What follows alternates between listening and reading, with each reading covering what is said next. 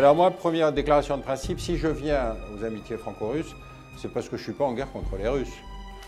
C'est évident que pour moi, tous les liens qui doivent être maintenus avec la population russe, d'abord pour ne pas avoir à préciser que tous les Russes ne sont pas responsables de ce qui se passe en Ukraine. Et donc, euh, il y a des gens ici qui, effectivement, peuvent avoir vis-à-vis de cette crise une certaine distanciation. Bon. Deuxième chose, je vous rassure, je ne suis absolument pas un spécialiste de la Russie. Le titre, c'est à moi qu'il est dû, puisque j'ai écrit un bouquin qui s'appelle La fabrication de l'ennemi dans les démocraties, puisque mon passé, si vous voulez, est pour l'essentiel un passé de haut fonctionnaire. Donc moi, mon sujet, c'est le processus de décision politique. Et pour avoir été longtemps sur les affaires stratégiques, puis ensuite à la délégation générale pour l'armement, à la DGSE, etc., je me suis, euh, j'ai ressenti la nécessité, quand je suis passé en retraite, d'essayer de diagnostiquer ce processus décisionnel, notamment celui de la fabrication de l'ennemi. Alors, pourquoi ça? Parce que finalement, dans une démocratie, quand vous voulez déclarer la guerre, il faut qu'elle soit démocratique. La différence avec une dictature, c'est que vous n'avez pas autour de vous des gens qui disent oui chef, bonne idée chef, on aurait dû y penser avant chef. Là, il faut qu'il y ait un processus décisionnel qui justifie vis-à-vis de l'opinion que la guerre est le seul recours, si vous voulez, le recours à la violence. Donc ça, c'est un, processus, si vous voulez, que moi j'ai trouvé absolument important à diagnostiquer, puisque l'ayant vécu de l'intérieur, je me suis rendu compte parmi mes erreurs de jeunesse, j'avais fait de l'histoire. quand j'ai passé la grecque d'histoire, je me suis dit, ça va, j'ai compris comment ça se passe, la superstructure, l'infrastructure, etc. Ça partait du postulat que le décideur avait toujours lu le dossier, qu'il avait discuté, qu'il avait échangé, que finalement il avait pris une décision rationnelle. Bon, quelle n'a pas été ma déception quand, ayant participé à des décisions publiques, je me suis rendu compte que le ministre ne lisait pas les dossiers, qu'il était entouré par des gens des cabinets qui n'avaient comme seul souci que de savoir s'ils pouvaient monter en grade, si vous voulez, par rapport au ministre, et que la crise avait d'autant moins d'importance que l'URSS n'existant plus, il n'y avait pas de raison de se préoccuper, donc il fallait, à partir de 91, je reviendrai sur ce virage, on avait un espèce de marché ouvert, c'est-à-dire quelle serait la crise que dorénavant on pourrait gérer ou au contraire laisser tomber, puisque de toute façon l'URSS n'existant pas, n'existait plus. Donc, si vous voulez, 91, c'est un virage Très important. Pourquoi? Parce que, bon, indépendamment du fait que l'URSS disparaît, ça veut dire que tout le paradigme sur lequel était construite toute la pensée stratégique pendant 70 ans, c'est-à-dire on ne peut pas négliger une crise parce que si on la néglige, c'est l'autre qui va l'instrumentaliser, pof, tout ça, ça disparaît. Vous connaissez la phrase d'Arbatov au sommet d'Helsinki qui dit euh, Je vais vous rendre le pire des services, je vais vous priver d'ennemis. Et étant dans les affaires stratégiques, si vous voulez, vous n'avez plus d'ennemis, euh, vous avez deux solutions. Soit vous licenciez, ce qui est quand même toujours en soit vous inventez de l'ennemi. Et on a connu dans la décennie 91 justement ce processus d'invention de l'ennemi. Alors, les Américains avaient un, pion d'avance puisqu'effectivement, il restait le, comment dire, la, euh, matrice intellectuelle. Et donc, ils ont sorti euh, le clash des civilisations, ils ont sorti la fin de l'histoire. Le clash des civilisations, c'est fantastique, puisque ça montre que les seules aires géographiques menaçantes sont, comme par hasard, l'islam et l'Asie. Évidemment, nous, on a fait une trentaine d'interventions militaires entre-temps, mais ce n'est pas grave, puisque nous, c'est le camp du bien. Donc, évidemment, vous n'allez pas nous soupçonner d'être des bellicistes. Ça, c'est la première chose. Deuxième chose, qui est très importante sur le plan de la communication, c'est la guerre du Golfe. Pourquoi la guerre du Golfe? Parce que c'est la première guerre post-guerre froide, donc les Russes s'abstiennent, et donc on va intervenir pour libérer le Koweït, grande démocratie devant l'éternel, qui a été envahi par un salaud de dictateur qui s'appelle Saddam Hussein. Donc on a un, logiciel, si vous voulez, tout à fait nouveau, qui va permettre de faire une intervention onusienne et euh, Juste petit flashback, rappelez-vous que Saddam Hussein, euh, dans les années 80, quand on va le soutenir contre l'Iran, c'est le grand réformateur euh, socialiste du monde arabe. c'est pas grave, on peut changer de casquette, c'est nous qui décidons les qualificatifs, donc faut pas vous inquiéter pour ça. Donc, 91, on va commencer à connaître la guerre en live. Pourquoi? Parce que vous vous souvenez, six mois de préavis avant l'attaque, donc toutes les chaînes de, la télévision de, la, télévision de la planète viennent s'installer en Arabie Saoudite. Tous les jours, il fallait produire dans l'information, puisqu'on savait qu'il y en avait six mois avant le début de l'offensive. Donc c'est l'époque du triomphe de CNN, c'est l'époque du triomphe de la 5 chez nous, et je me souviens, tous les jours à midi, on allait voir s'il y avait du nouveau. Mais il n'y avait pas de nouveau. Il n'y avait pas de nouveau, mais simplement, il fallait fabriquer de l'information. Et c'est un processus qui va évidemment d'autant plus se développer qu'avec le, la multiplication des chaînes d'infos en continu, vous avez ce processus où l'information doit de toute façon être générée même si on n'en a pas. Alors, sur le, sujet, donc toutes les chaînes de la planète s'installent et le jour, le jour J, la guerre se déclenche. Manque de chance, elle se termine en 120 heures. En 4 jours, 5 jours. Donc, vous vous rendez compte du fric dépensé pendant 6 mois pour entretenir des équipes pour une guerre qui va s'arrêter au bout de 4 jours. Mais ça fait rien. Il en sort deux conclusions essentielles. C'est que d'abord, la supériorité des armées occidentales est tellement forte que on va s'auto-légitimer gendarme de la planète. Alors, sur le, processus, encore une fois, du complexe militaro-intellectuel, rappelez-vous que l'armée de Saddam Hussein, c'était la quatrième armée du monde. J'ai jamais su qui était la troisième, mais enfin, elle, elle était la quatrième. Et donc, le fait de détruire la quatrième armée du monde en trois jours vous montre cette supériorité militaire évidente, sur laquelle ensuite on va construire cette légitimité de l'intervention policière sur la planète. Pourquoi je dis policier? Parce que les conflits dans lesquels on va intervenir n'ont plus d'enjeu stratégique. Ce sont des conflits qui sont sur des motivations complètement différentes. La Somalie, ça va être pour de l'humanitaire. Euh, le bombardement du Kosovo, c'est à cause du massacre des. le bombardement de la Serbie, ce n'était pas à cause du massacre au Kosovo. Euh, on, a, des interventions à Timor, me demandez-moi où est Timor, j'ai jamais réussi à le localiser sur la carte, mais ça fait rien, on était légitimé pour ça. Et donc, le choc va arriver évidemment euh, le 11 septembre. Alors, le 11 septembre, c'est d'autant plus intéressant que vous avez effectivement deux choses qui sont essentielles. La première, c'est que euh, le choc aux États-Unis est tel. Je rappelle que les États-Unis sont un pays qui n'a jamais connu la guerre. Ne me parlez pas de la guerre de sécession. Le dernier combattant est mort en 1955. donc il n'y a plus, si vous voulez, de l'idée que ce que c'est qu'une ville détruite, des tickets de rationnement, des points d'eau, etc., etc. Donc le choc psychologique est absolument gigantesque aux États-Unis. Et quand vous avez une société qui est traumatisée comme celle-là, vous avez deux solutions. Soit vous vous dites pourquoi nous? Et dans ce cas-là, il faut faire un espèce d'audit critique, pourquoi ça tombe sur les Américains alors que Ben Laden, on le connaissait, etc., etc. Ou alors, vous avez une solution toute faite qui est fournie par les psys, qui commence à apparaître à partir de cette année-là. C'est-à-dire, non, non, vous inquiétez pas, vous êtes normal, c'est l'autre qui est fou. Et vous remarquerez que les psys, aujourd'hui, ils font tous du diagnostic de Poutine. Alors, vous savez que Freud s'est toujours opposé au diagnostic de quelqu'un qu'on n'a jamais rencontré, mais ça fait rien. Le, lieu du débat se place sur le plateau télé dorénavant. Et on on a cette inversion extraordinaire, c'est que ce n'est pas l'expertise ce n'est pas la connaissance du sujet qui fait l'expert, c'est l'apparition sur le plateau télé qui fait l'expert. Et donc, vous avez ce que j'ai appelé le complexe militaro-intellectuel qui se constitue à ce moment-là. Ce complexe militaro-intellectuel va être sollicité, quel que soit le degré de, connaissance du sujet, de façon à pouvoir alimenter ces chaînes d'information en continu. On en a quand même cinq à plein temps, si vous voulez, sur la France.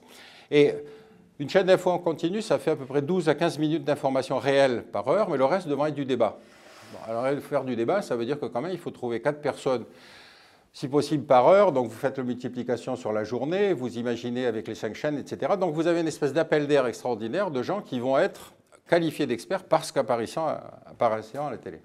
Alors, j'aime beaucoup justement l'apparition des psys parce que je ne pensais pas seulement au, euh, Enfin, ce processus d'expertise, on l'a vécu avec le Covid. Rappelez-vous le nombre de médecins qui sont apparus sur une maladie que personne ne connaissait, mais qui étaient là parce que médecins. Donc chacun devait avoir une opinion et devait dire mais le Covid c'est comme ci et comme ça. On a eu toutes les, folies possibles et imaginables, y compris l'hydrochloroquine.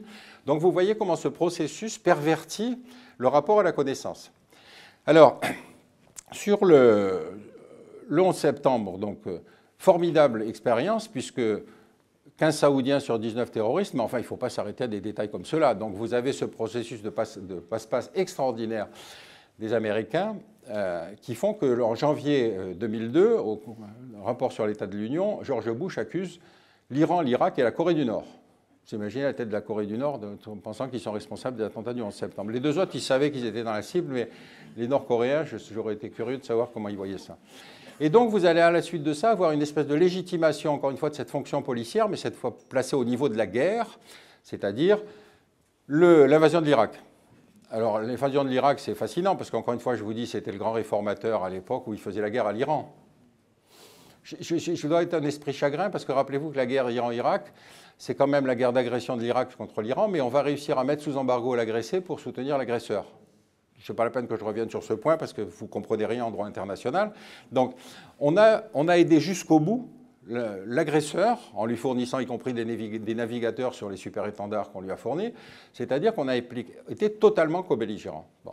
Donc euh, Saddam Hussein a changé de casquette puisqu'il a envahi le Koweït et que là, c'est pas bien du tout. Et donc cette guerre qui va se déclencher sur décision unilatérale des Américains, elle a deux sous-bassements idéologiques qu'il est extrêmement important à comprendre. Les deux sous-bassements idéologiques, c'est d'abord les néoconservateurs américains. Les néoconservateurs américains sont ceux qui ont repensé le monde après la disparition de l'URSS. C'est-à-dire, l'essentiel de leur axe de réflexion, c'est comment, peut-on maintenir la suprématie, ou la suprématie unique des États-Unis sur une planète sur laquelle il faut justement pouvoir euh, comment dire, mettre un peu d'ordre là-dedans. La deuxième racine idéologique, ce sont les néo-évangéliques. Les néo-évangéliques, c'est la version radicale, si vous voulez, que sont les salafistes pour l'islam.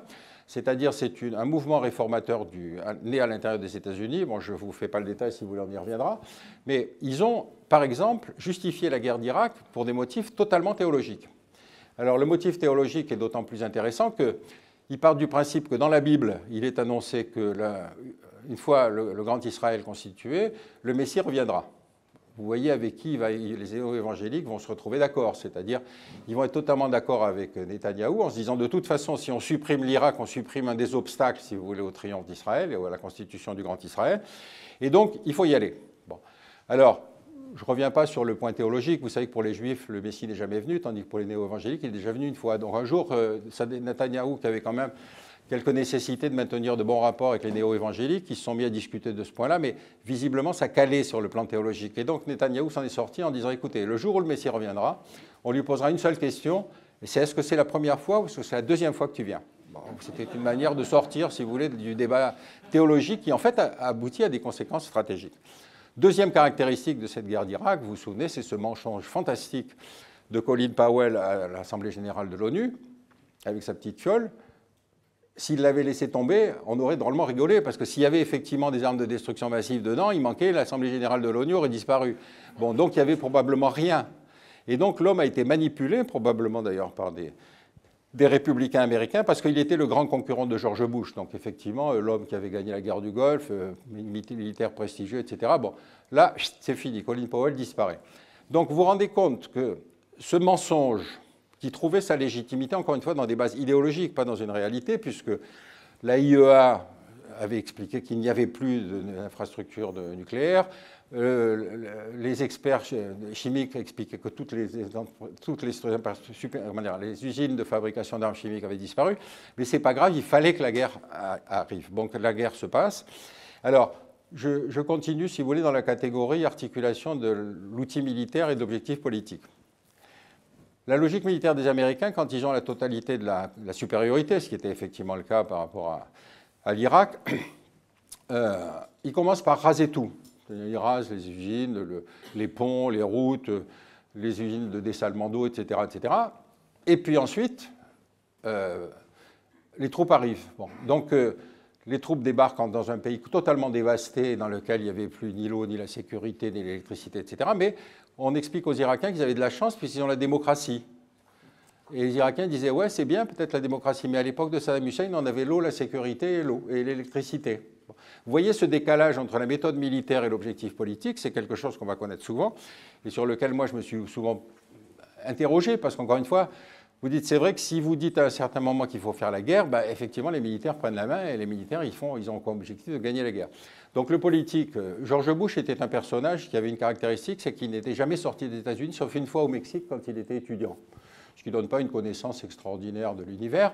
enfin, nous, on a bien eu un président de la République qui était président du Conseil général de la Corrèze, ce qui, effectivement, n'ouvre pas non plus sur des perspectives internationales très poussées. Donc, euh, on est dans cet espace-là. Si vous voulez, pensez qu'on a une relève générationnelle. Chirac était le dernier président de la République qui avait fait la guerre. Il a fait la guerre d'Algérie. Il s'engueulait avec Jox d'ailleurs parce qu'ils n'étaient pas d'accord sur le putsch, etc. Mais enfin, ils avaient connu la guerre. Et donc, quand Chirac décide de ne pas aller en Irak, il sait de quoi il parle. En plus, c'était un homme qui avait beaucoup voyagé et qui disait il va, ça va provoquer une catastrophe. Ces deux successeurs vont prendre la route des Américains pour aller faire la guerre en, Irak et en Syrie. Euh, la conséquence, vous la connaissez, les attentats du 11 septembre, de, comment dire, de 2015, c'est-à-dire le moment où on a effectivement des attentats en France avec des mecs qui tirent sur les gosses au, Bataclan en disant vous tuez des enfants chez nous, on vient tuer des enfants chez vous. Donc le lien était mécanique, si vous voulez. Mais on n'a jamais eu, si vous voulez, de la part des autorités cet espace de phase d'autocritique en se disant mais on n'a pas de légitimité à intervenir militairement sur la planète entière. Donc euh, cette, ce, ce 11 septembre, c'est là que, si vous voulez, se passe ce phénomène des psys qui apparaissent dorénavant comme des experts des relations internationales.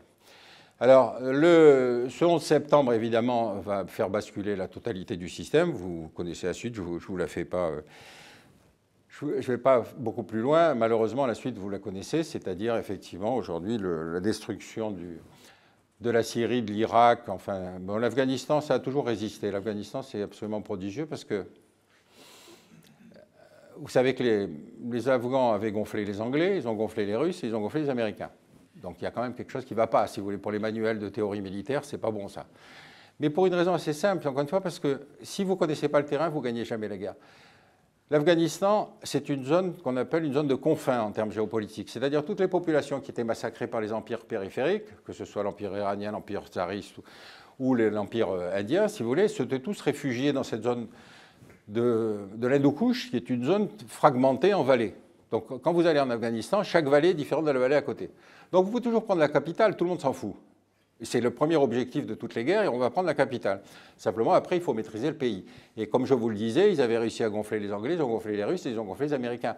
Les Russes, ils sont restés que 10 ans, ils ont eu raison assez vite. Les Américains sont restés 20 ans. 20 ans, pour au bout du compte décider qu'effectivement on n'y arrivait pas. Donc vous voyez encore une fois cette idée d'euphorie dans laquelle on, était après la guerre du Golfe, c'est probablement en train de se terminer aujourd'hui, mais on y reviendra si vous voulez. Mais donc on est dans cette situation où aujourd'hui, l'Occident commence à prendre la mesure, si vous voulez, des limites de cette forme d'action internationale qui est l'action militaire. Je fais juste une petite incidente pour conclure. On ne parle jamais de guerre. Il ne faut pas parler de guerre. Si vous parlez de guerre, vous êtes obligé légalement de saisir le Parlement, vous êtes obligé d'ouvrir une discussion, vous êtes obligé d'ouvrir un débat. Donc ce sont des opérations militaires extérieures. Tiens, on l'avait inventé avant Poutine, hein, je me souviens. Mais pourquoi? Parce qu'encore une fois, on est enfermé dans cette logique qui fait que si vous déclarez la guerre, il y a tout un processus légal, si vous voulez, auquel il faudrait passer. Donc on fait bien des, séances parlementaires, mais sans vote, de façon à dire, oui, non, mais quand même, on a raison. Donc voilà, c'est un peu sur ce temps un peu cynique, si vous voulez, que je terminerai mon intervention.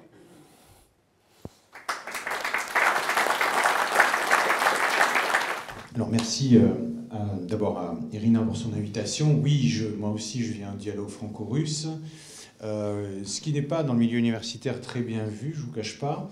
Euh, le dialogue, pourquoi, pourquoi je viens au dialogue franco-russe? Parce que je suis pour le dialogue.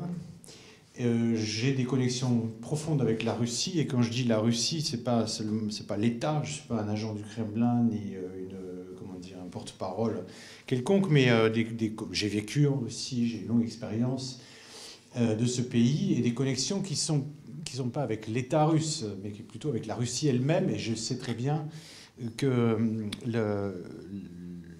l'État russe ne représentait pas tous les Russes, et que à partir du moment où des universitaires spécialistes de la Russie refusent euh, d'aller dialoguer dans, le, dans, une association qui s'appelle le dialogue franco-russe, il y a quand même un tout petit problème, à mon sens, euh, de positionnement, comme on dit, par rapport à son objet de recherche. Bon, voilà. Donc, ceci étant dit, je vais poursuivre les réflexions que Pierre Conessa a ouvertes, d'ailleurs, qui seront absolument dans, la, dans, le, dans le, prolongement.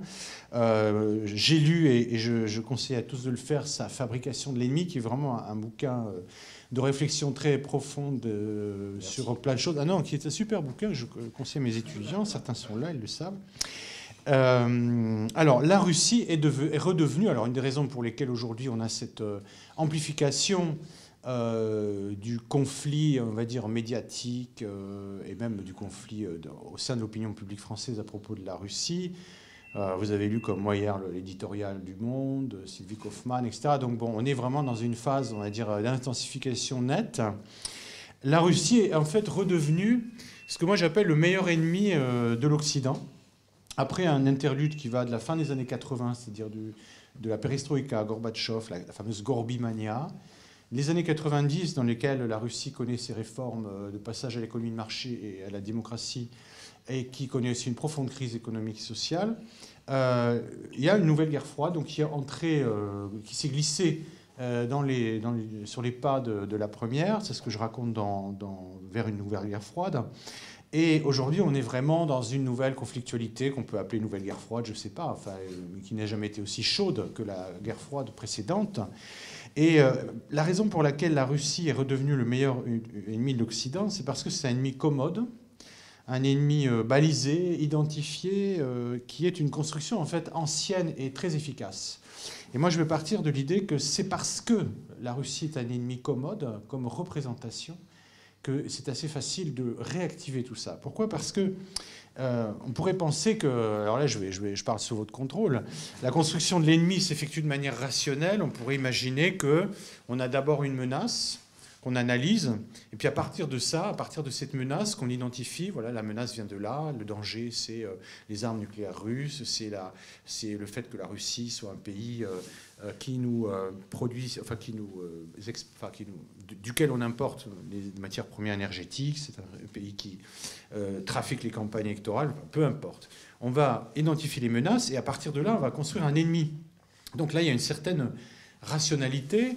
Et donc, euh, dans ce processus, la menace, en fait, euh, définit l'ennemi.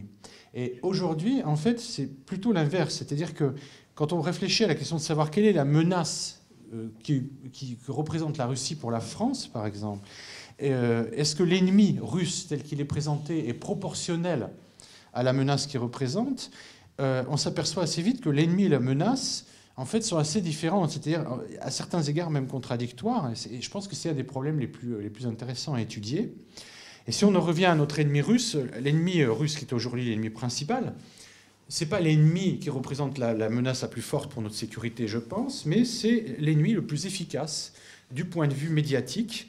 Et euh, ce que je vais essayer de faire avec vous, ce que je vais faire, c'est vraiment des observations euh, de l'actualité, euh, avec quelques éclairages comme ça, mais il n'y aura rien de très original. Mais comment on en est arrivé là, en fait? À ce qu'on identifie comme ennemi, et on désigne comme ennemi un, pays qui représente certes euh, un, certain degré de menace, mais qui ne représente pas une menace ni existentielle, ni imminente, ni proportionnée à l'image de l'ennemi qu'on en fait.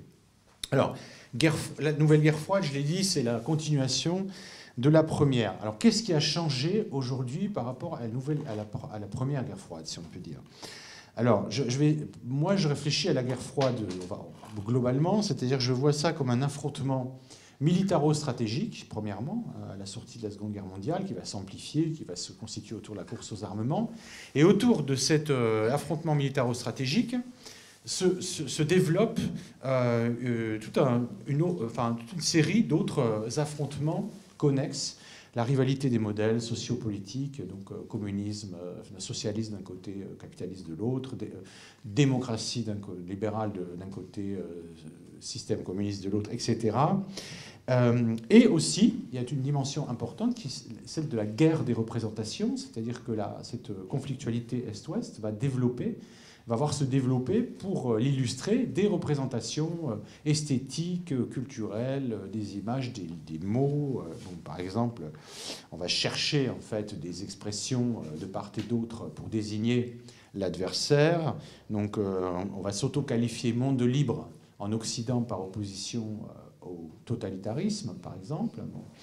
Et puis, en face, on va s'identifier ou se, se, nommer camp socialiste face à un monde capitaliste qui, euh, est soupçonné de vouloir absorber et détruire les acquis de la révolution et le socialisme. Bon, en un mot, en fait, dans l'ancienne guerre froide, le discours suivait, euh, et, enfin, le discours et l'image et euh, les représentations suivaient l'idée. C'est-à-dire on avait une idée, euh, une idée centrale, qui était une idée politique, euh, donc l'opposition à tel modèle, l'opposition, la, la conflictualité, l'idée, et le discours suivait tout ça. C'était dans la logique.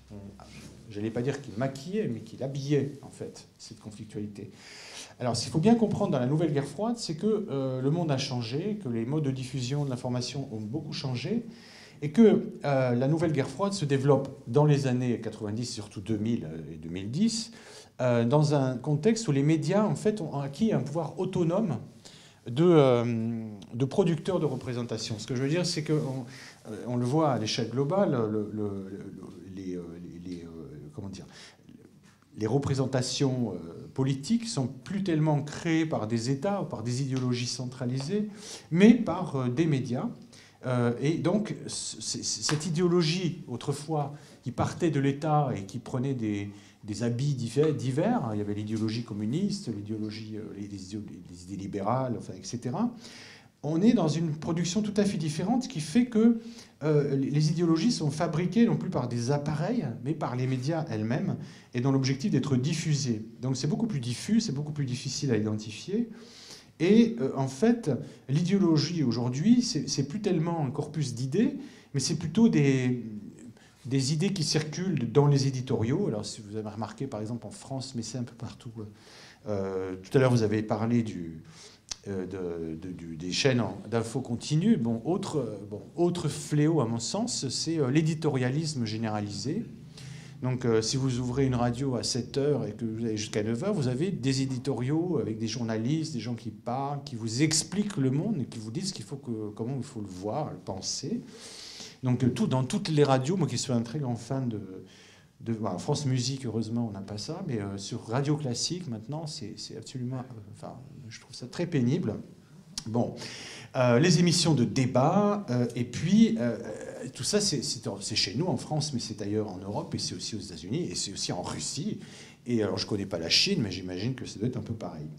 alors, donc, ces médias produisent en fait des, des mots-clés elles produisent du discours, elles produisent des punchlines, et les gens fabriquent à partir de ces médias des punchlines qui sont diffusées ensuite, qui ont un effet boule de neige dans Twitter et autres réseaux sociaux. Et donc cette fabrication des idéologies, en fait, elle, a tellement changé euh, qu'en réalité, euh, eh bien, bon, il y, a toujours des États qui fabriquent des idéologies d'État, la Chine, la Russie dans une certaine mesure, mais même dans ces pays, et même en Russie, j'observe, euh, je, les, producteurs principaux de, l'idéologie ne sont pas euh, l'État ou le, discours de Poutine euh, ou, ou, je dirais les idéologues du Kremlin, c'est vraiment les médias eux-mêmes. Donc, ce qui veut dire qu'en termes de représentation de valeur, la nouvelle guerre froide, elle est beaucoup plus... Euh, comment dire Elle va... Elle, est beaucoup plus basique que l'ancienne. C'est ça que je veux dire, au niveau intellectuel. On, se compte, on va recycler des images, ça explique qu'il y a beaucoup, beaucoup de, recyclage des discours et des images de la première guerre froide, on ne cherche pas en fait à, réfléchir, on cherche à produire un effet. Et du point de vue occidental, après la chute de l'URSS, le discours dominant, c'est quoi? Enfin, l'idée dominante produite par cet effet de médias, c'est que la Russie ne s'est pas convertie aux valeurs occidentales comme on l'espérait et comme on l'aurait souhaité. S'est orientée autrement vers un État autoritaire, néo-soviétique, de plus en plus hostile à l'Occident, avec des velléités néo-impérialistes régionales. Et donc, euh, pour contrer cette, puissance néo-impérialiste, il faut un renforcement de l'OTAN en Europe, etc., etc. Point de vue russe, par contre, de la nouvelle guerre froide, c'est qu'après la, la, crise profonde des années 90, qui marque l'échec en fait de l'implantation du modèle occidental en Russie, euh, la Russie doit reconstruire un État fort, souverain, conservateur, légitime, aux yeux de la majorité des Russes, incarnée par la personnalité de Poutine. Bon. tout ça, en fait, c'est ces idéologies, ce, sont des ensembles d'idées, de mots-clés, de valeurs, ce qu'on appelle les valeurs. En fait, les valeurs, c'est des mots-clés, hein. c'est des, espèces de, trucs de propagande basiques. Donc d'un côté, on a en Occident, je dirais, un occidentalisme qui prend corps, qui va se développer dans les années 90, mais beaucoup dans les années 2000 et surtout 2010. Et si on observe le, comme ça le, faisceau d'idées charriées par cet occidentalisme et se structure en fait euh, dans, son opposition avec euh, les régimes autoritaires. Donc tout à l'heure vous avez parler de l'Irak, euh, la Corée du Nord et de l'Iran qui étaient d'ailleurs des États voyous, me semble-t-il, rogue states. Bon, le, cercle des, ennemis de, de, la démocratie s'est élargi. La Chine, l'Iran et la Russie sont maintenant les trois principaux adversaires, qui sont des adversaires idéologiques euh, et qui se, donc on, va se, on, les décrit comme euh, pourquoi ils sont, ils sont des adversaires parce qu'ils sont anti-occidentalistes. Voilà. Et donc, ce qui est intéressant dans ce phénomène euh, actuel de, la circulation des idéologies, c'est que les idéologies se, se, construisent beaucoup en contrant, en définissant et en contrant l'adversaire, et non pas tant en tant que se définissant soi-même. Donc l'occidentalisme en, Occident, dans les pays occidentaux, c'est les États-Unis et l'Union européenne, enfin pays d'Europe, gagne en puissance. Euh, et il a gagné en puissance, en fait, considérablement euh, à, partir des années 2000, 2010, 2020. On parle beaucoup des oppositions entre chefs d'État, le discours de Poutine à Munich. Bon, tout ça, c'est tout à fait exact. Mais il y a aussi des effets presque autonomes du discours lui-même, qui fait que cet occidentalisme, il se développe, il, va se, répandre, devenir un discours dominant, de plus en plus dominant, de plus en plus, euh, donc quand on est de plus en plus dominant, on prétend de plus en plus à la domination et on supporte de moins en moins que quelqu'un, euh, même toute petite voix, dise des trucs différents, ça c'est pas possible. Bon, en Russie, en face, on a un patriotisme, donc en face de cet occidentalisme, qui va prendre corps et qui va se développer. Alors c'est pas seulement comme disent nos journaux préférés l'idéologie de Poutine. Hein, le, ce patriotisme, c'est quelque chose de bien plus complexe et bien plus, bien plus large qu'une simple idéologie d'État. Le noyau dur de ce patriotisme russe, c'est le socle, ce que j'appelle la socle mémorielle de la victoire de 1945, et qui donne à la Russie, héritière de l'URSS, euh, son statut de grande puissance mondiale. C'est parce que la Russie, l'URSS, a gagné la Seconde Guerre mondiale qu'elle a euh, obtenu un statut de grande puissance. Et donc, euh, il y a ça, déjà. Et ensuite, cette victoire est le fondement, je dirais, du lien entre les élites politiques et le peuple, au-delà du scepticisme qui peut, et la méfiance mutuelle qu'il peut y avoir en Russie depuis toujours, depuis les années que je vais en Russie, toujours vu que les gens étaient très très euh, sceptiques et méfiants à l'égard des élites et, inversement. Mais néanmoins, il y a ce socle patriotique sur lequel on construit, euh, je dirais, l'idéologie en circulation. Ce que je veux dire finalement, c'est que d'un côté comme de l'autre, dans cette nouvelle guerre froide, euh, c'est plus l'idée qui va, qui va provoquer euh, le discours et l'image, c'est le discours et l'image qui fabriquent l'idée. C'est très important ça, parce qu'en fait, bah, ça tourne en boucle. Voilà. Et ça montre. Alors, j'ai discuté euh, quelques années euh, à Moscou avec un ami qui se trouve travailler dans les cercles du pouvoir, je veux dire ça comme ça, voilà et qui ont parlé de, cette mobilisation patriotique qui s'appelait les Régiments Immortels, qui a été euh, lancée en 2012 et puis qui a été ensuite développée en 2014-2015, euh, qui est un, un, qualifier de renouvellement du répertoire du patriotisme en Russie, c'est-à-dire que quelqu'un a eu l'idée, euh, quelque part en Sibérie, que bientôt les anciens combattants, les derniers anciens combattants de la Grande Guerre patriotique allaient mourir, que bah, comment est-ce qu'on va fêter le 9 mai, quand il n'y aura plus que trois personnes qui tiendront euh, des drapeaux euh, et, feront les, défilés, le monument aux morts, ce sera, fini. Et qu'il y a eu cette idée que euh, bien les gens allaient se réapproprier grâce à Internet les photos de leurs ancêtres morts à la guerre ou, qui, ont des faits militaires ou vivant cette période et qu'ils allaient les, les, imprimer sur leurs imprimantes préférées, les coller sur un bout de carton et défiler avec le jour du 9 mai. Donc ça va faire un, un 9 mai patriotique et civique et démocratique, tout le monde pourra euh, montrer sa grand-mère, son grand-père, enfin, pourquoi pas. Ça a très bien marché, ça. Bon, voilà. Ça a très très bien marché, ça a eu un succès très important en Russie, avec des, millions de personnes dans les rues euh, le 9 mai. Euh, alors pourquoi je vous dis ça? Parce que tout simplement, ce, cet ami, bon, à qui je disais, quel, est en fait le rôle de, l'État là-dedans? Quel est exactement, est-ce que le, pouvoir, le Kremlin ou les ministères ont été derrière cette initiative ou est-ce qu'ils ont poussé? Il dit oui, dans un second temps, il y a eu euh, effectivement un appui quand on a compris que ça pouvait être très utile euh, de renouveler ce répertoire, mais au départ, c'est une initiative complètement civique contre laquelle d'ailleurs les pouvoirs locaux étaient assez contre. Ils se disaient mais qu'est-ce que c'est que ces gens qui défilent avec des pancartes euh, Est-ce que c'est de la parodie Est-ce que c'est on se moque des anciens combattants Qu'est-ce que ça veut dire? Bon. Et il me disait dans la même phrase, en fait, notre problème à nous, pouvoir, c'est qu'on a, on ne sait pas parler à la jeunesse. On a le patriotisme russe, c'est il recycle toujours les mêmes trucs. Voilà, on est sur ce socle mémoriel de la grande guerre patriotique et on n'arrive pas à, trouver un discours, un langage, euh, une communication avec la jeune génération. Bon, je vous livre ça, euh, je vous livre ce qui m'a été dit. Alors, deuxième remarque, donc la, première guerre, la seconde guerre froide, la nouvelle guerre froide, c'est la continuation de l'ancienne. Maintenant, il y a un, phénomène intéressant qui est, euh, que j'appellerais, je ne sais pas si vous êtes d'accord, Pierre, la virtualisation de l'ennemi. C'est-à-dire que l'ennemi réel s'efface derrière l'ennemi virtuel. Alors, je vais, je vais essayer de m'expliquer. C'est-à-dire, finalement, l'ennemi devient tellement une construction médiatique qu'on on interprète tout tellement à travers ça qu'on ne sait plus très bien quelles, sont les stratégies que l'ennemi mène dans la réalité la virtualisation conduit à ne plus, comprendre grand-chose de la réalité. Alors je vais donner deux exemples qui m'ont frappé dans l'actualité euh, récente à propos de la Russie euh, en Occident, c'est-à-dire à propos de la vision occidentale de la Russie. Sur la question du système politique, donc euh, après l'invasion de l'Ukraine, il y a eu cette contre-offensive ukrainienne, le soutien de l'Occident, enfin bref, les livraisons d'armes, etc et euh, pas tout de suite, mais moi un soutien d'abord politique dans le mois de mars-avril. Et le discours, c'était le discours le plus radical à l'époque, c'était, qui était moins radical qu'aujourd'hui, hein, je fais observer, bon, ce serait pas mal si on pouvait quand même renverser Poutine.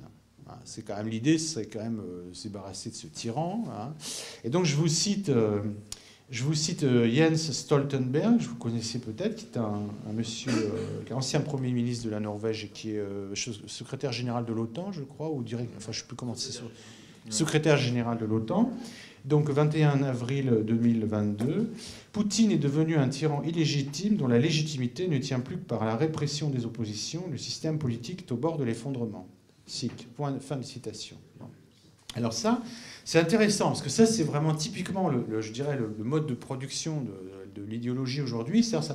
On affirme et on énonce euh, une vérité qui va être prise en boucle, etc., et qui va finir par devenir euh, une espèce d'évidence euh, voilà, les gens sont pressés, regardent leur truc dans le métro, disent qu'est-ce que je vais dire tout à l'heure à la conférence de presse? Tiens, tiens, il y a Jens Stoltenberg qui a dit ça. Bah, tiens, il faut que je me positionne par rapport à Jens Stoltenberg, etc. Donc, on a vu après dans la, dans la presse américaine plein de gens qui se. Bon, alors, qu'est-ce que ça veut dire? Bon, ben, euh, est-ce que c'est vrai ça, en fait? Est-ce que c'est vrai que Poutine est un tyran? Euh, illégitime, dont la légitimité ne tient plus que par la répression des oppositions. Le système politique est au bord de l'effondrement. Bon, bah, euh, alors, bon, c'est un peu ma spécialité, tout ça, alors je ne veux pas me lancer dans trop d'explications, mais euh, disons que c'est quand même une vision légèrement déformée de la réalité. Je vais, euphémisme. Hein, on peut mettre en doute, plus exactement, apporter un bémol à cette. voilà. Qu'est-ce qu'on voit? Moi, ce que je vois, c'est qu'il y a des sondages en Russie euh, bon, euh, après, ils valent ce qu'ils valent. Moi, la question que je me pose, c'est euh, pas tellement comment on vote. Donc, que Poutine soit réélu avec 70-80% des voix, c'est pas tellement étonnant vu la, configuration du système politique. Mais on va plutôt se poser la question se poser une autre question, de savoir qui vote. Voilà, qui est-ce qui va voter? Et quand on se pose cette question, ben, on s'aperçoit d'un truc assez simple que peu de gens remarquent, c'est que euh, le socle des votants, les gens qui se déplacent pour aller voter aux élections euh, en Russie, euh, c'est d'abord, pour être très très simple, bah, qui c'est Alors, on regarde aussi qui ne va pas voter. Et on s'aperçoit en fait que, contrairement à la situation qui provoque en France et dans la plupart des pays occidentaux, où l'abstention frappe plutôt massivement même les couches populaires, euh, ce qui fait que, en fait, la légitimité politique, c'est-à-dire le vote, repose davantage sur les classes moyennes supérieures et leur loyauté, euh, classe moyenne supérieure et classe supérieure. Ça, c'est un trait qui est une, réalité, par exemple, en France, aux États-Unis, etc. En Russie, c'est tout à fait autre. C'est-à-dire que les, classes, les couches populaires votent beaucoup plus que les couches moyennes supérieures ou supérieures.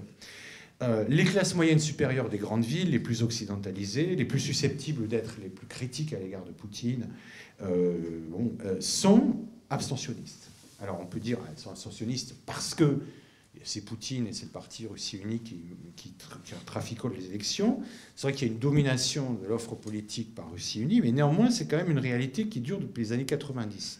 Si on regarde la sociologie électorale, c'est que ça a toujours été comme ça depuis les années 90. Donc, on peut dire aussi, on peut faire une analyse aussi beaucoup plus rationnelle, dire, eh bien, écoutez, le poutinisme, c'est quoi? Mais c'est aussi un discours qui colle à la majorité de ceux qui vont voter. Hein. Donc, il y a, voilà, la majorité n'adhère pas aux propositions de l'opposition radicale, qui est à la fois sociologiquement marginale, qui en plus est, située dans les couches populaires et euh, les couches abstentionnistes euh, moyennes supérieures des grandes villes métropolitaines, etc. Donc il y a un certain ancrage du poutinisme dans le tissu social, ce qui fait qu'en fait, bon, alors l'affirmation qui consiste à dire que, tyran est, Poutine est un tyran illégitime euh, et, qui pourrait être renversé euh, comme ça d'un coup de, baguette magique, enfin de, un coup, un pouce et hop il tombe, c'est pas vrai. En tout cas, ça mérite quand même d'être examiné. Autre affirmation. Euh, là, je cite, je suis parti de phrases très simples. donc, comment s'appelle-t-il notre ami euh, le Premier ministre canadien, euh, Justin, voilà, Trudeau. Euh, les sanctions vont avoir, on parle des sanctions économiques, quatrième train, donc au mois de mai, je crois. les sanctions économiques vont avoir un effet assez rapide. Elles vont affamer le peuple russe et vont faire s'écrouler la Russie en trois mois. Bruno Le Maire, un peu avant, bon, Est-ce que je, est-ce que je, bon, je pense que j'ai pas besoin de reciter la fameuse phrase. Bon. Alors, ok, donc ça va s'écrouler, euh, les classes moyennes russes vont s'écrouler, euh, etc., etc. Bon, alors qu'est-ce qu'on a vu hein Bon, ben, on a vu que euh, ces sanctions, avec le gel des, avoirs bancaires, etc. moi, je connais des gens qui, qui, viennent travailler en France depuis des années, des Russes qui c'était très compliqué. Enfin, les soirs bancaires, c'était infernal. Moi, je gérais des, des, professeurs qui viennent dans mon université depuis 20 ans, avec des comptes bloqués, enfin, bref. Euh, bah, ça a surtout emmerdé en fait euh, les plus riches. Hein. C'est-à-dire ça a surtout emmerdé les gens qui avaient des avoirs à l'étranger. Hein. C'est-à-dire des Russes qui avaient des avoirs euh, en Occident ou qui avaient des intérêts en Occident. Et ce qui, a plutôt, alors sinon conduit à les mobiliser derrière le régime, du moins, ça les a plutôt poussés à ne pas se mobiliser pour appuyer le discours occidental contre la Russie. En fait, c'est ça. Ça a eu un effet complètement inverse. J'ai pu l'observer. Euh, et, en fait, ce qu'on n'a pas vu non plus, c'est que les couches populaires en Russie, elles sont absolument pas touchées par ces, trains de sanctions financières. Et que donc, cette dimension qui était non perçue en fait en Occident, euh, c'est euh, encore une fois, elle, a été explique bon un certain échec hein, des, sanctions, mais ça explique encore une fois que la virtualisation de cet ennemi russe, à travers ces phrases, cette communication, désignation d'un fabrication d'un ennemi qui n'a plus tellement grand-chose à voir avec la menace réelle qui fait peser à notre pays, euh, eh ben, il a des effets dans notre perception de la réalité. C'est-à-dire qu'on vraiment, on comprend plus grand-chose. Euh, dernier point, dernière remarque comme ça, euh, c'est qu'il me semble que la guerre, au sens classique, devient un théâtre secondaire. Et moi, ça me frappe beaucoup. Tout à l'heure, Pierre, vous avez dit que vous avez dit quelque chose qui m'a fait penser à ce que je fais dire maintenant. C'est-à-dire ce qui me, ce qui me, voilà, je ne sais plus quoi, mais vous allez retrouver. Euh, moi, ce qui me frappe beaucoup dans cette euh, guerre, euh, en la regardant un peu sur les, chaînes françaises, sur les chaînes enfin, occidentales, russes, et puis en regardant un peu Internet, en étant abonné à des chaînes Telegram diverses et variées, c'est que on n'a n'a pas d'images, en fait, vraiment, des vraies images, c'est-à-dire des vraies images des combats, des vraies images des tranchées, des vraies images euh, hyper immondes de ce qui se passe, de la boucherie en cours, hein, qui est une boucherie immonde, il faut quand même le dire, hein, c'est vraiment, euh, il y a beaucoup, beaucoup, beaucoup de morts et beaucoup de blessés, euh, c'est absolument terrible. C'est comme si, c'est pas que ça n'existait pas, parce que c'est évoqué, on voit des images comme ça furtives, un petit tank léopard qui traverse, euh, des, armes, des, euh, on interview des, Ukrainiens euh, qui sont bah, qui disent ce qu'ils ont à dire, ils sont dans leur rôle, ils se battent, voilà. mais il y a aussi, je dirais pas une virtualisation, mais un, flou sur le, théâtre des opérations lui-même, c'est-à-dire au sens militaro-stratégique. Alors, on voit beaucoup, par contre, de généraux et de colonels sur BFM, LCI, et, et on, on, reconnaît côté russe aussi, on en voit pas mal des experts, des gens qui vous expliquent, euh, ouais, attention, l'offensive de Bakhmut, attention, là, là, il y a 36, 336,8, machin chouette. Bon. Moi, ça, ça me passe complètement à côté de, la tête. Ce que je vois, c'est qu'on ne montre pas ce que c'est que la guerre. Voilà. on en parle beaucoup. Tous les, tous les jours, on nous parle de la guerre, guerre, guerre, guerre, mais on ne la voit pas. On ne la voit pas dans les conséquences humaines. C'est-à-dire, vous et moi, euh, on n'est pas militaires professionnels, peut-être parmi vous certains le sont, mais euh, on ne peut pas s'identifier dans cette guerre. On ne peut pas voir ce qui se passe. Donc on a, comment dire, une compassion, je dirais par, euh, par ricochet. On a une compassion parce qu'on imagine être les conséquences de cette guerre, mais qu'on ne voit jamais. Alors, ce qui fait que, en fait, ma réflexion, c'est de dire, voilà, la guerre au sens classique, c'est-à-dire la guerre physique, est devenue presque secondaire par rapport à la guerre euh, qui est autre chose. Et donc, ça me fait penser que peut-être la vraie guerre, elle est ailleurs en fait. C'est pas ça. Que la guerre, finalement, les gens qui meurent, ça, ils meurent. Bon, c'est pas vraiment ça le problème. C'est pas vraiment le fait de prendre Bakhmut euh, ou pas prendre Bakhmut ou d'avancer ou de reculer ou de je sais pas quoi, mais c'est plutôt euh, de savoir qui aura euh, le contrôle du discours sur le résultat final, c'est-à-dire qui a gagné. Qui pourra, qui sera en mesure d'avoir la bonne argumentation pour dire voilà, j'ai gagné, même s'il n'a pas vraiment gagné sur le terrain, etc. Euh, la guerre se, déroule en fait euh, aussi pour la définition du théâtre des opérations lui-même. En fait, c'est ça qui me semble intéressant. C'est-à-dire que l'objectif, c'est pas vraiment de gagner par les armes, mais de gagner par le discours le plus efficace sur la victoire. Tout est guerre, si vous écoutez la, télé. C'est la guerre économique, la guerre énergétique, la guerre ethnique, la guerre numérique, la guerre, je sais pas quoi, de la guerre contre la drogue. La guerre est partout et donc elle est nulle part. Et euh, donc cette, cette guerre russo-ukrainienne est un théâtre euh, très intéressant de ce point de vue, du point de vue de la virtualisation de, la guerre. Et en fait, finalement, je, vais finir, euh, cette nouvelle guerre froide Russie-Occident, c'est un des théâtres d'une guerre beaucoup plus vaste, me semble-t-il, qui oppose le bloc occidental, qui, enfin, les Occidentaux, qui, qui sont eux dans une logique de construction d'un ordre mondial post-étatique, post-national, libérale, société ouverte, marché, mondialisé, suprématie financière, etc. Tout ça, on connaît tout, ça très très bien avec l'idée qu'on va s'appuyer davantage non pas sur des États et des citoyens de leurs États, mais plutôt sur des réseaux, euh, dans des sociétés civiles mondiales de, réseaux transnationaux, etc. Puis en face, vous avez des États qui, qui sont euh, des États, euh, on va dire, classiques, qui défendent leur souveraineté, qui sont euh, appuyés par des sociétés civiles plutôt patriotes, parfois nationalistes, voire agressives parfois, et qui perçoivent la, volonté occidentale de, créer, de mettre en place ce nouvel ordre mondial, comme, euh, non pas comme une offre alléchante, mais comme un danger euh, pour leur survie. Alors, ça m'amène à ma conclusion, qui n'est pas très originale, mais c'est que, en fait, la Russie mène. Euh, alors, il y a quelque chose de très intéressant sur ce conflit, me semble-t-il. Je ne sais pas ce que vous en pensez. C'est aussi pour ouvrir le débat que je, lance dans cette réflexion un, peu ouverte. Euh, il me semble que dans, cette guerre euh, russo-ukrainienne, russo-ukraino-occidentale, je ne sais pas comment la qualifier, la Russie, de son côté, mène sur plusieurs plans et arrière-plans une seule et même guerre. Je m'explique. La guerre, c'est pour les régions orientales de l'Ukraine, contre, contre une Ukraine qui pourrait être un danger euh, sécuritaire pour la Russie, et aussi contre le bloc occidental, etc., etc.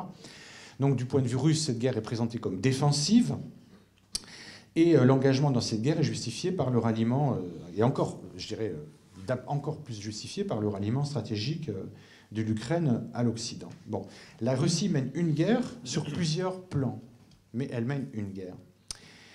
En face, les Ukrainiens et l'Occident combattent ensemble, mais ils ne font pas la même guerre. Et ça, c'est quelque chose qui me paraît important, me semble-t-il. C'est que les Ukrainiens sont dans une guerre, euh, on pourrait dire dans un combat patriotique euh, pour leur État-nation contre la Russie, qui est perçue comme euh, une menace existentielle, comme l'empire du mal en quelque sorte.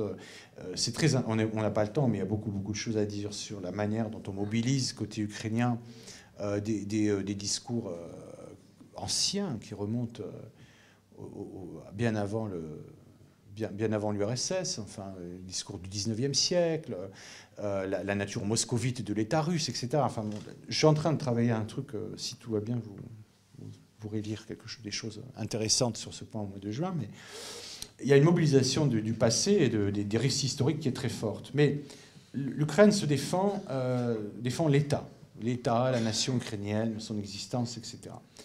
Euh, l'Occident, lui, ne défend absolument pas du tout euh, son existence. Bon, il mène un combat, en fait, par ricochet contre la Russie pour redéfinir un ordre mondial, sachant qu'il perçoit la Russie comme une espèce de, caillou dans la chaussure de la définition de cet euh, ordre mondial. Ce qui fait qu'en fait, ça m'amène à la remarque finale que l'Occident se trouve, lui, contrairement et bon, les Ukrainiens se placent du côté occidental parce qu'ils s'imaginent, en tout cas les, Ukrainiens actuellement au pouvoir, s'imaginent que c'est la, meilleure option et que, ça va les, aider à obtenir ce qu'ils veulent, ce qui n'est pas du tout certain à mon sens. Mais bon.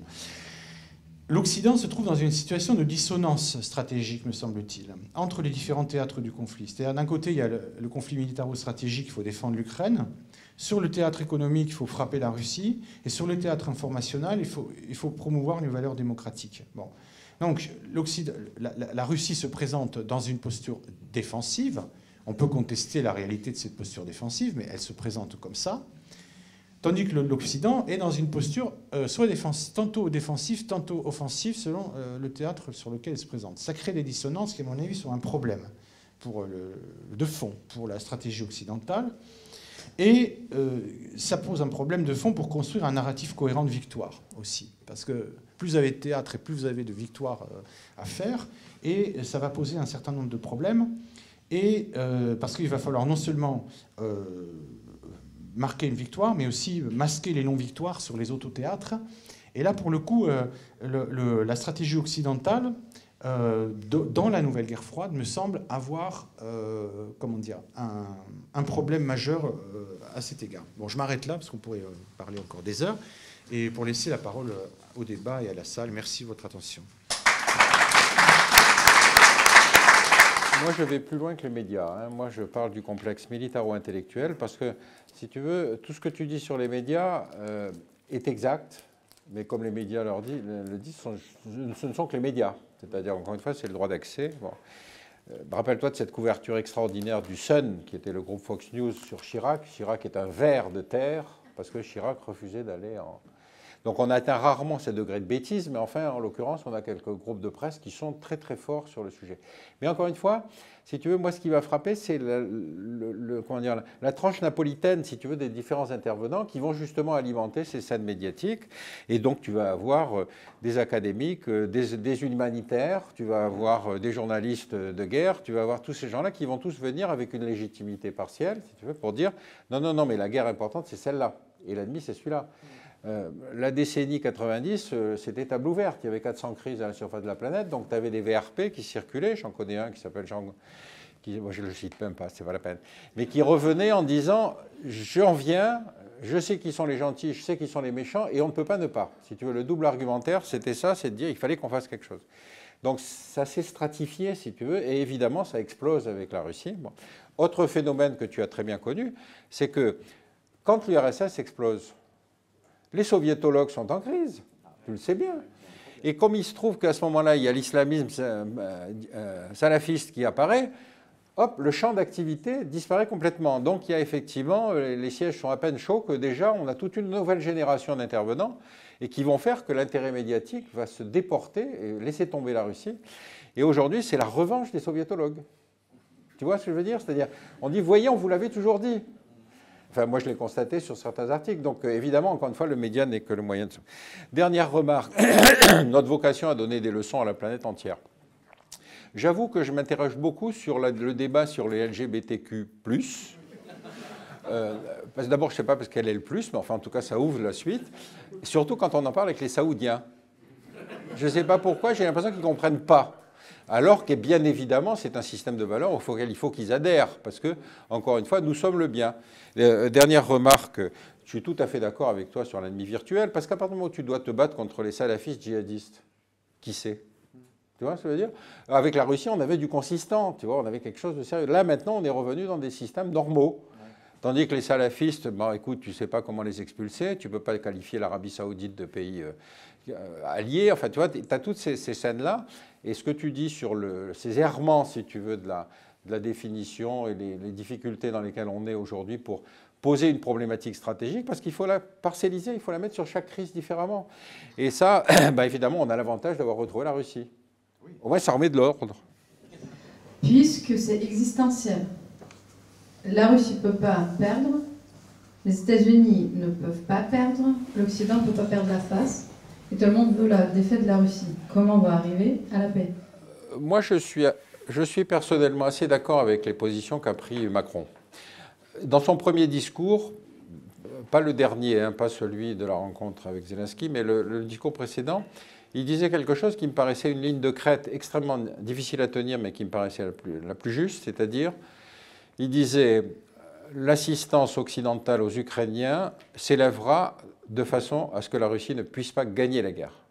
Si la Russie se rend compte qu'elle ne peut pas gagner la guerre, et on le voit bien avec la montée en grade, si vous voulez, des différents matériels qui sont sollicités, à ce moment-là, on s'assera sur une table à une table de négociation. Deuxième aspect, mais qu'il n'a pas évoqué, c'est-à-dire qu'est-ce qu'il y a à négocier hein, donc euh, Crimée, euh, Donbass, Donetsk, etc. Mais en tout cas, de ne pas parler à Poutine me paraît une erreur fondamentale. voilà, donc il a cette ligne, il la tient. Bon, quand il était avec Zelensky, c'est pas là qu'il va rappeler qu'il continue à discuter avec Poutine, mais je trouve que cette ligne est juste. Encore une fois, la Russie sera encore là dans quelques années, hein, je crois. Je ne pense pas qu'elle va disparaître d'ici là. Et donc, il y a un fait géopolitique, il faut le prendre en compte. Donc, il faut trouver les moyens de la négociation. Et un des moyens qui me paraissait cohérent, c'est de dire de toute façon, nous ne sommes pas belligérants, mais de toute façon, nous, on empêchera de gagner cette guerre. Après, effectivement, les voies et moyens de la, diplomatie, c'est du métier, ce n'est pas, pas ce que je suis capable de faire. Je crois que vous avez raison d'insister sur la dimension histoire longue qui fait l'identité d'un pays. Euh, cette histoire longue, justement, c'est le contraire de la chaîne d'info en continu. Parce que prenez le cas de la France. La France a une mythologie révolutionnaire depuis 1789 qui traverse toutes les époques, c'est-à-dire nous étions le phare de l'humanité. Et donc vous voyez que même quand il y a des manifestations un peu si consistantes, on évoque tout de suite la révolution. Bon, je vous cite un épisode que vous avez tous vécu. Vous vous souvenez de cet épisode Nuit debout? Vous savez ce qu'il voulait ben, Il ne voulait pas travailler dans la journée, je crois que c'est ça la conséquence, non? Vous voulez, Et eh bien, tout de suite, on a parlé de révolution. Après, on en a parlé pour les Gilets jaunes. Donc cette histoire longue, si vous voulez, c'est aussi celle à laquelle on fait référence.